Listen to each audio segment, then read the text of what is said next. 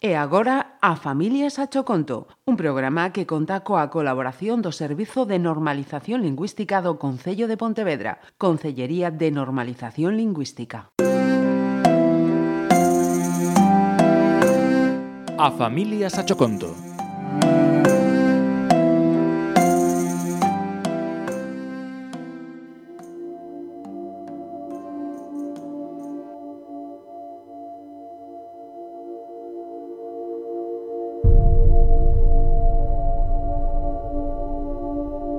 Un arreguizo de medo percorreulle o corpo lendo aquel caderno que escribira aquela nena cando estaba tan asustada ao ver que certos homes entraran na súa casa o 19 de setembro do ano 1950. Ela asustouse ao ver que lle comezaba a pasar o mesmo que a nena do caderno. Comezaba tamén a escuitar fortes pasos cara ao seu dormitorio. Sen embargo, ninguén subía. Eses pasos a estaban volvendo tola. Eses pasos perturbaban os seus pensamentos e non paraban de soar. Tamén empezaron a chirriar as portas. Atopábase soa, sen ninguén a quen acudir, sen ninguén a quen contarlle os seus pesadelos, sen ninguén. Cada día atopábase peor. Os pasos seguían e non paraba de escoitalos. Meses despois de tanta tortura, de tanto medo, pola noite, no seu dormitorio, volveu a escoitar os pasos, pero esta vez moito máis fortes. Foi correndo ata a porta. Esta vez era real. Subían dous homes polas escaleiras. A xiña pechou a porta, botou o pasador, arrastrou a cama con moita forza ata que chocara contra a porta. Aínda en pixama, abriu a ventá. Subiuse Marco desta, mentras que os homes petaban na porta intentando tirala. Ela mirou cara a porta, mirou outra vez ao exterior. Debaixo, a metros de altura, había un pequeno rosal cheo de espiñas, e máis ao norte un frondoso monte de castiñeiros sen pesalo dúas veces, saltou. Caeu de espaldas no rosal. Tiña rasgado to todo o corpo. Mirou outra vez para casa. Estaba un dos homes mirándoa, dende a súa habitación. A súa cara estaba chea de temor e pedía axuda.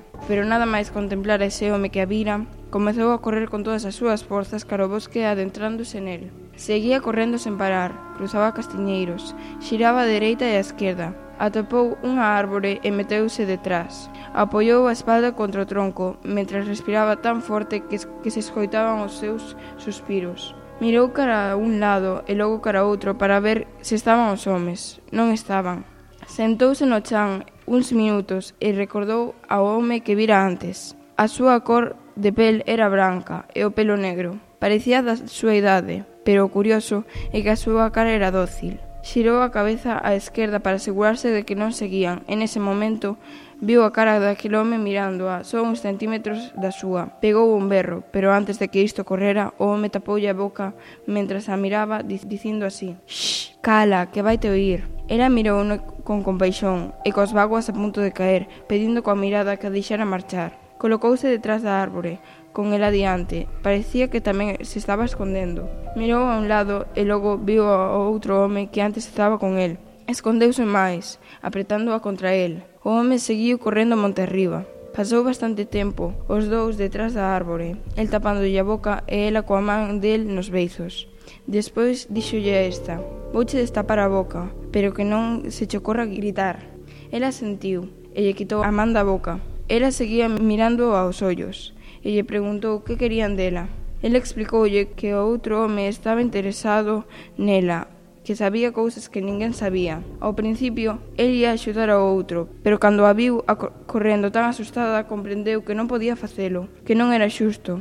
Non era xusto complacer a ese home e sembrar o pánico na vida dela. E logo, saltou para topala e protexela. Ela non estaba segura do que lle dicía, pero neses momentos era a única persoa que podía axudala. Preguntoulle que tiña que facer agora para que isto se acabara. Non podía seguir así, que eses pasos a seguen atormentando e que tiña medo de quedar soa, que non podía pasar isto, que non. Ela tranquilizou dicíndolle que tiñan que marchar para a carreteira e ir á cidade. Aí estarían a salvo e poderían denunciar ao home.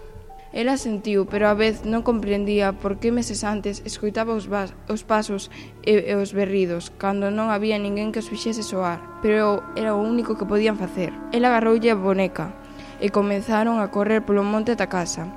A dereita estaba a carreteira. Chegaron ata ela e seguiron correndo. Ela ia separando, pero ela axudaba a seguir correndo. Pasaron ao lado dun tren. El colleu na, ao lombo e colgouse dunha barra que tiña este. Abriu a porta e entraron. O tren estaba baleiro. Foron á cabina do conductor. Estaba un home inmóvil, agarrado ao volante con cinta. Ela puxose diante, diante da cara deste e pegou un, un enorme grito de temor. O home estaba sen ollos, estaba morto. Comezou a chorar como se dunha nena pequena se tratase mirou ao home que agora axudaba, dicindo coa mirada que morría co medo. Foron pasando os vagóns, ata topar un que tiña a porta pechada. Ela abriu e, entraron. A porta se pechou e polos altavoces do tren escoitábase a voz dunha nena que dicía en forma de canción «Alguén ten que morrer». Mirándose, esta vez os dous estaban asustados. Xiraron as cabezas e miraron a porta. Estaba ensangrentada. Miraron os cristais e tamén estaban cheos de sangue. E cando volveron a centrar a súa vista no interior do vagón, atoparon a outro home cun, cun coitelo. Comprenderon que era o final que ela ia morrer e el tamén, e que non se, se separarían do outro. Pero nun rápido movimento ocorreu algo. Continuará ou non.